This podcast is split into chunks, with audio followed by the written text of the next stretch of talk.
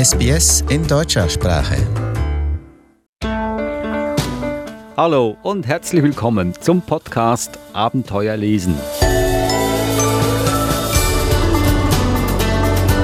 Der Podcast, der Lesen zum Abenteuer macht. Und wenn Sie sich jetzt fragen, wie geht das denn, dann sind Sie hier am richtigen Ort. Dann bleiben Sie einfach mal sitzen oder stehen, wo Sie gerade sind und hören uns zu.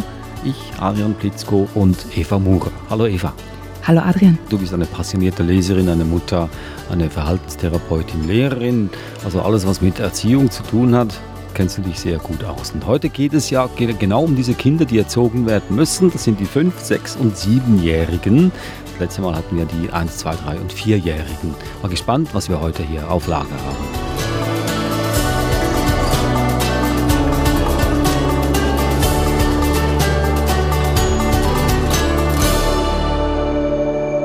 Drei Bücher hast du mitgebracht. Rita, das Raubschaf. Das zweite Buch, Viele Grüße, deine Giraffe. Und das dritte Buch, So wirst du Astronaut, das Handbuch. Und wie gesagt, diese drei Bücher sind für fünf, sechs und siebenjährige. Ich nehme mal an, das ist auch diese Reihenfolge. Also nicht alle drei sind für alle drei Jahre, sondern das erste für fünf und sechs und sieben. Ja? Ja. Fünfjährige, das sind ja noch, äh, den muss man noch vorlesen. Die können noch nicht selber lesen oder kann man heute schon mit fünf lesen? Es gibt schon Fünfjährige, die auch schon ein bisschen lesen, aber dieses Buch wäre zu schwierig. Rita, ja. das Raubschaf, ist ein Krimi für Fünfjährige. Ja, Krimi. Rita möchte ein. Und Thriller. Ein Thriller. ein Thriller. Rita möchte ein Piratenschaf werden, ein, ein Raubschaf. Aber sie stößt da auf einige Probleme. Und ich würde gerne den Beginn vorlesen, weil das zeigt so schön, welche Probleme sie hat. Das kleine Schaf Rita lebt mit seinen Eltern und vielen anderen Schafen auf einem Deich gleich am Meer. Mit den anderen Schafen versteht sich Rita nicht allzu gut. Was denkt ihr? Wer war der größte Pirat aller Zeiten? fragt sie zum Beispiel. Klaus Störtebecker oder vielleicht doch Sir Francis Drake. Die anderen Schafe schauen, wie Schafe immer schauen. Die meisten grasen gleichmütig weiter. Zwei machen Mäh. Eins hebt den Kopf ein wenig und eins sagt, bestimmt derjenige, der mehr Wolle hatte. Rita seufzt. Pirat oder Freibeuter? will Rita ein anderes Mal wissen. Welchen Namen würdet ihr euch geben? Ihr könnt übrigens auch beide nehmen. Fast alle anderen Schafe fressen weiter. Zwei machen Mö. Eins wackelt mit den Ohren und eins erwidert, ich heiße Rebecca und das ist gut so. Rita seufzt ziemlich laut. Was würdet ihr mit der Freiheit anfangen? versucht es Rita wieder einmal. Die Schafherde kaut und schaut. Zwei Schafe bommeln mit ihren kurzen, wolligen Schwanz hin und her. Eins rülpst und eins fragt: Freiheit? Was meinst du damit? Ich meine damit, dass man keinen Zaun mehr vor der Nase hat und gehen kann, wohin man will, zum Beispiel in die Karibik oder nach Australien. Könnte man dann auch zu den fetten Grasbüscheln laufen, die hinter dem Zaun wachsen? fragt das Schaf. Man könnte zu jedem Grasbüschel überall auf der ganzen Welt laufen, erwidert Rita. Das wäre etwas, nicht wahr? Das Schaf überlegt. Hm, da müsste jemand den Zaun durch die ganze Welt tragen, sagt es schließlich. Und das würde selbst der Schäfer und Boris nicht schaffen. Rita seufzt besonders laut. Denn so geht das jedes Mal. Sie stellt sich oben auf den Deich und betrachtet die Linie, die das Meer vom Himmel trennt. Das bringt sie auf gute Gedanken und auch heute kommt ihr eine Idee.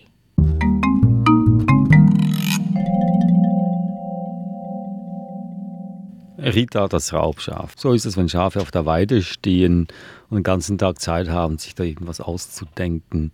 Das Thema Freiheit ist ein ganz großes Thema hier. Beschäftigt das Fünfjährige Freiheit? Vielleicht nicht, wo das nächste Grasbüschel ist. Nein, nein, das schon nicht, aber als, als Wort, also als, als Begriff, ja. ja. Als Lebensgefühl.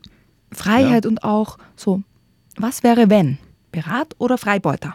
Das oder das fragen kommen ganz oft in dem Alter vor. Und das ist einfach in dem Buch auch ein bisschen verarbeitet. Also Entscheidungen treffen. Aber damit haben ja viele Kinder große Mühe. Ich äh, sehe das ja oft, dass wenn ein Kind äh, gefragt wird, was möchtest du lieber jetzt einen Apfel oder eine Birne essen oder Schokoladeneis oder Vanilleeis, dann brechen sie in fünf Minuten in Tränen aus, weil sie sich nicht entscheiden können. Wir mhm. sind noch so aufgewachsen, hat es geheißen, hier hast du Vanilleeis, ist es oder sonst gibt es gar nichts. Ich möchte da ein bisschen widersprechen, nicht ganz, aber ein bisschen. Ganz viele Kinder haben Probleme, sich zu entscheiden, wenn, sie, wenn die Auswahl zu groß ist. Also wenn man sagt, was möchtest du zum Essen haben? Aber sie können sehr gut entscheiden, wenn man sagt, möchtest du eben eine Birne oder einen Apfel haben? Ja, das, ja also oder Essen ist ja das Gleiche. Nein, zum Essen wäre, möchtest du Eis, möchtest du Früchte, möchtest du eine Schokolade haben, möchtest du ein Steak haben oder ein Ei? Ja. Ja, das ist Essen. Also das sind ganz viele verschiedene Dinge. Aber eine Birne oder ein Apfel, das ist sehr konkret. Das oder das andere. Das ist so wie, möchtest du die roten Gummistiefel oder die gelben Gummistiefel haben? Ja, also diese, diese schwarz-weiß Entscheidungen. Aber die Wahl, die man dem Kind dann äh, gibt, wäre doch einfach, wenn ich sage, möchtest du einen Apfel haben oder keinen? Das ist, das ist im Grunde die ganz gleiche Entscheidung. Das oder das andere. Apfel oder nichts. Ja, das ist die, die, gleiche, ähm, die gleiche Schwierigkeitsstufe für Kinder. Ja? Ich sage das nur, weil jetzt auch vorhin in dieser Geschichte Rita das Raubschaf, das war eine, eine endlose Diskussion. Was ist, wenn? Ja, da, niemand hatte irgendeine konkrete Idee. Wahrscheinlich Rita wusste das, aber die anderen Schafe haben da irgendwas philosophiert und, und gewährweist und das hat zu nichts geführt. Weil die Schafe sich ja nur auf ihr kleines, kleines, kleines Grasbüschelchen konzentriert haben. So auch das Kind. Das konzentriert sich auch mhm. nur auf seine eigene Welt. Ja. Aber vielleicht mit der Geschichte öffnet sich diese Welt ein bisschen. Aha, okay. Also Ritter das Raubschaf, das hilft Kinder schon sehr früh Entscheidungen zu treffen. Es ist äh, empfehlenswert für Kinder ab fünf Jahre. Äh, wir haben noch ein zweites Buch. Nein, das nächste ist ja schon für ältere Kinder, mhm. für Sechsjährige. Können die schon lesen? Viele Sechsjährige können schon mhm. lesen, ja. Und dieses Buch kann man das äh, den Kindern zum Lesen geben. Mhm. Viele Grüße, deine Giraffe heißt es. Ich würde es gemeinsam lesen. Also ich würde es aufteilen, je nachdem, wie gut das Kind lesen kann. Vielleicht einen Absatz das Kind, dann wieder die Eltern und so weiter. Also es ist sicher ein Buch, das man auch gemeinsam hin und her lesen kann. Das ist das zweite Tier, das wir heute besprechen. Ich mhm. hoffe, dass das auch nicht zu Konfusionen führen wird hier und große Entscheidungen getroffen werden müssen. Es hört sich eher nach Urlaubsberichterstattung an. Viele Grüße, deine Giraffe. Können wir was daraus hören? Ja. Also ich lese mal die Einleitung vor. Liebe Leser, was macht ihr eigentlich so den ganzen Tag? Habt ihr Freunde? Oder seid ihr meistens allein?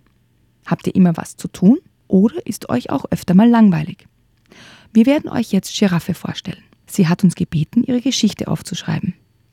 Kinder, die sich einsam fühlen oder denen langweilig ist, sollen meine Geschichte lesen.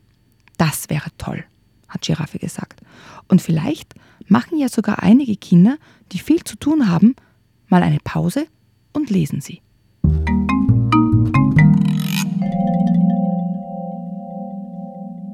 Das war ein Ausschnitt aus dem Buch Viele Grüße, deine Giraffe. Und Sie hören den Podcast Abenteuer lesen. Ein Podcast, der das Lesen zum Abenteuer macht. Ganz einfach ist das. Nun, das war nur das Vorwort genau. vorhin von diesem Buch. Viele Grüße, deine mhm. Giraffe. Wir würden gerne auch etwas von der Geschichte hören, wenn das geht. Natürlich. Also die Giraffe ist ein bisschen allein und gelangweilt ja. und beschließt, sie möchte eine Brieffreundschaft beginnen. Ja, und ich springe dann schon ein bisschen später in das Buch hinein und zwar versucht sie, einem, die Giraffe einen Brief zu schreiben an Pinguin. Und jetzt hat Pinguin eine Antwort geschrieben. Es wurde Morgen in der Savanne, aber Giraffe schob es hinaus, die Antwort zu lesen. Die Antwort, auf die sie so sehr gewartet hatte, dass ihr Hals ganz lang geworden war. Und obwohl sie in der Nacht den Morgen kaum hatte erwarten können. Noch nicht, noch nicht, noch ein bisschen, noch ein bisschen, murmelte sie. Warum sollte sie den Brief schon öffnen? Sie wollte ihn sich aufsparen, um ihre Freude so lange wie möglich auszukosten. Plötzlich hörte Giraffe ein Rascheln. Sie wandte den Kopf. Es war Pelikan, der sich im Baum zu verstecken versuchte. Allerdings steckte nur sein Kopf in den Blättern. Ach, du bist das Pelikan. Was machst du denn hier? Äh, nichts. Ich hätte nur gern gewusst, was in dem Brief steht. Giraffe hatte ganz vergessen, dass Pelikan sich auch langweilte. Es war wohl an der Zeit, den Brief zu lesen. Ich wollte ihn gerade öffnen. Komm, wir lesen die Antwort zusammen. Oh ja, ich wollte mir heute sowieso frei nehmen. Ich kann also bleiben, wenn du willst. Er sagte das nur so, denn bisher war Giraffe sein einziger Auftraggeber. Giraffe und auch Pelikan waren furchtbar aufgeregt und öffneten mit klopfenden Herzen den Brief. Möchtest du den Brief auch hören? Ja, natürlich. Oh, Liebe Giraffe, ich heiße Pinguin und wohne am Kap der Wale. Durch deinen Brief habe ich zum ersten Mal davon gehört, dass es so etwas wie einen Hals gibt. Könnte es sein, dass ich keinen Hals habe oder nur aus Hals bestehe? Dein Pinguin am Kap der Wale.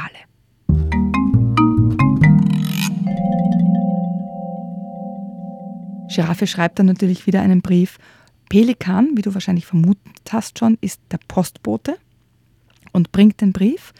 Und Pinguin schreibt dann wieder zurück. Also es entsteht so eine Brieffreundschaft über ganz weite Distanzen. Und was ist so die Essenz von dieser Brieffreundschaft? Was, was, was können wir daraus ziehen? Was macht man, wenn man einsam ist und wenn einem langweilig ist? Man sucht Stimmt. sich Freunde, Du hattest Brieffreunde. gesagt, die Giraffe ist ein bisschen einsam. Mhm. Ja. Und es ist langweilig. Und das ist etwas, was Eltern ja oft zu hören bekommen. Ich weiß nicht, was ich tun soll. Mir ist so langweilig. Das ist eine Möglichkeit, Kindern zu sagen, es gibt ganz viele Dinge, die man tun kann, wenn einem langweilig ist. Zum Beispiel einen Brief schreiben. Ist auch ein Lehrstück für Erwachsene, man, dass man aus sich herauskommen soll, proaktiv werden Mhm. soll, auf andere zugehen, dann wird es einem dann auch nicht mehr so langweilig sein. Und, Und- man kann Freunde gewinnen. Genau, und Ja. Neues lernen. Zum Beispiel, dass der Pinguin gar keine Vorstellung von Hals hatte. Gar keinen Hals hat. er weiß gar nicht, was ein Hals ist. Ja, ja, ja. Und jetzt sich wundert, habe ich Da könnte der nicht? Pelikan auch eine wichtige Rolle spielen. Nicht nur die Post verteilen, sondern Mhm. auch Aufklärungsarbeit treiben. Ja, das verrate ich jetzt nicht, da, kommt was vor. Aha, habe hab ich, hab doch gedacht. Das ist mehr, da steckt mehr dahinter, als du uns hier verraten möchtest. Das war also viele Grüße, deine Giraffe von Megumi Iwasa und Jörg Mühle. Ein Buch für Kinder ab sechs Jahren.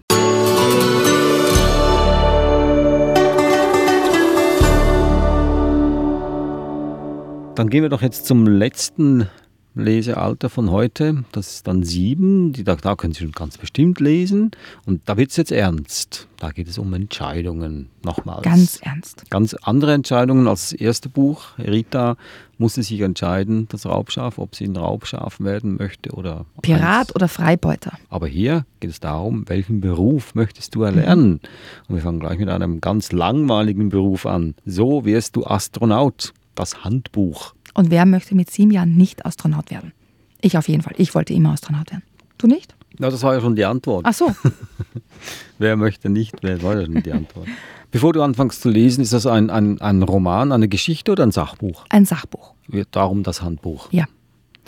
Und das Buch ist so geschrieben, dass auch Siebenjährige schon anfangen können, es selbst zu lesen. Weil ganz viele Sachbücher für dieses Alter sind noch Vorlesebücher. Und das ist eben ein Buch, wo Kinder auch schon selbstständig anfangen können zu lesen. Vielleicht noch nicht alles verstehen, aber schon viel selbstständiger sein können. Und im, vom Inhalt her, da geht es eben um Sachen wie, hast du das Zeug zum Astronauten? Was braucht man dafür, um Astronaut zu werden? Glückwunsch, du wurdest ausgewählt. Hier erfährst du mehr über die Geheimnisse der Astronautenausbildung, einschließlich Weltraumreisen und Spucktüten. Oder Start der Mission, dein neues Zuhause, unsanfte Landung. Hier erfährst du alles über die Schrecken und Wunder der Rückkehr auf die Erde. Also es gibt ganz viele verschiedene Themen, die in diesem Buch behandelt werden. Es kommt auch eine kurze Geschichte der Raumfahrt vor, was so alles schon passiert ist. Und dann lese ich am besten ein bisschen was vor. Aufbauausbildung. In deiner Aufbauausbildung wirst du dir Fähigkeiten aneignen, die auch schon einmal in deiner Kleinkindzeit auf dem Lernprogramm standen. Sich anziehen, Sobald du dein Raumschiff für einen Außenbordeinsatz verlässt, musst du einen Raumanzug tragen.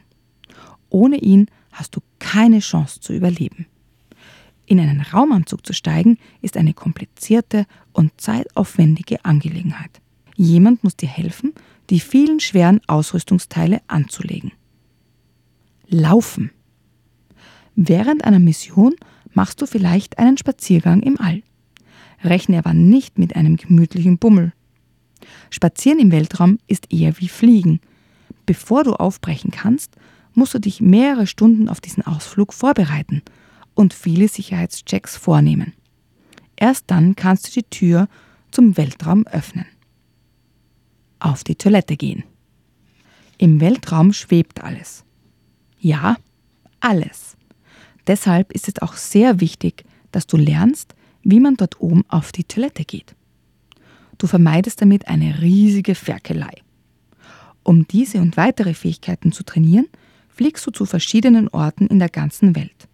Dein Reisepass wird also bald voller bunter und interessanter Stempel sein.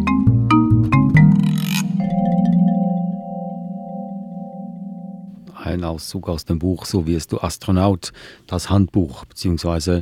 ein Sachbuch. Hier ist es auch wichtig, dass man das vielleicht zusammenliest mit dem Kind, weil die Anforderungen, Astronaut zu sein, sind da sehr, sehr, sehr, sehr hoch. Ja. Und da kann es einem schon ziemlich schnell den Wind aus allen Segeln nehmen, wenn man denkt als Kind, das kann ich nie. Und das ist noch wichtig, wenn die Eltern hier ein bisschen Unterstützung liefern. Ja, natürlich. Ja? Gemeinsam lesen ist immer besser als alleine mhm. lesen. Und das gilt auch für alle anderen Bücher, die wir heute besprochen haben. Ich werde sie hier noch einmal auflisten. Für die Fünfjährigen haben wir das Buch von Martin Klein und Ute Krause, Rita das Raubschaf, erschienen im Tulipan Verlag. Die Sechsjährigen nehmen am besten das Buch in die Hand. Viele Grüße. Deine Giraffe von Megumi Iwasa und Jörg Mühle im Moritz Verlag erschienen. Und hier das letzte Buch, So wirst du Astronaut, das Handbuch von Louis Stowell im Asborn Verlag. Empfehlenswert für Kinder ab sieben Jahren. Mädchen und Knaben natürlich. Natürlich. Noch schnell zum letzten Buch. Ich als Eltern würde ich äh, etwas zögern, das meinem Kind zu geben, denn äh, die Weltraumfahrt wird ja immer abenteuerlicher. Man will jetzt ja neuerdings zum Mars fliegen, nur gibt es im Moment keinen Rückflug, nur einen Hinflug. Und wer will schon ein Kind auf den Planeten Mars verlieren? Naja, also die Wahrscheinlichkeit, dass ein Kind, das das Buch liest, dann auch wirklich Astronaut wird, ist ja, ich weiß nicht, ist es überhaupt im Promillbereich?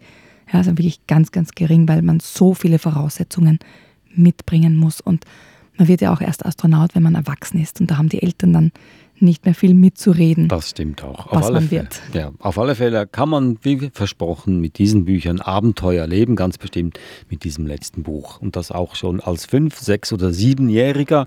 Das nächste Mal geht es weiter mit den noch älteren Kindern. Wir gehen bis zu zehn Jahre, also acht, neun und zehn sind dann an der Reihe. Das sind dann wirklich dann reine Lesebücher, auch ganz spannende Geschichten darunter. Und das war jetzt auch unser Podcast, wieder einmal mehr Abenteuer lesen. Wenn er gefallen hat, dann sagen Sie es doch weiter allen, Ihren Kindern natürlich oder auch Ihren Eltern, weil Großeltern müssen auch wissen, was Sie dem Kind vorlesen möchten oder auch Ihrem Arbeitgeber. Warum nicht? Und sonst, Sie finden uns auf allen Podcast-Portalen im schlimmsten Fall, auch auf unserer Webseite, die lautet sbs.com.au-german. Mein Name ist Adrian Blitzko. Und dein Name, Eva, ist? Eva. Eva. Tschüss. Servus.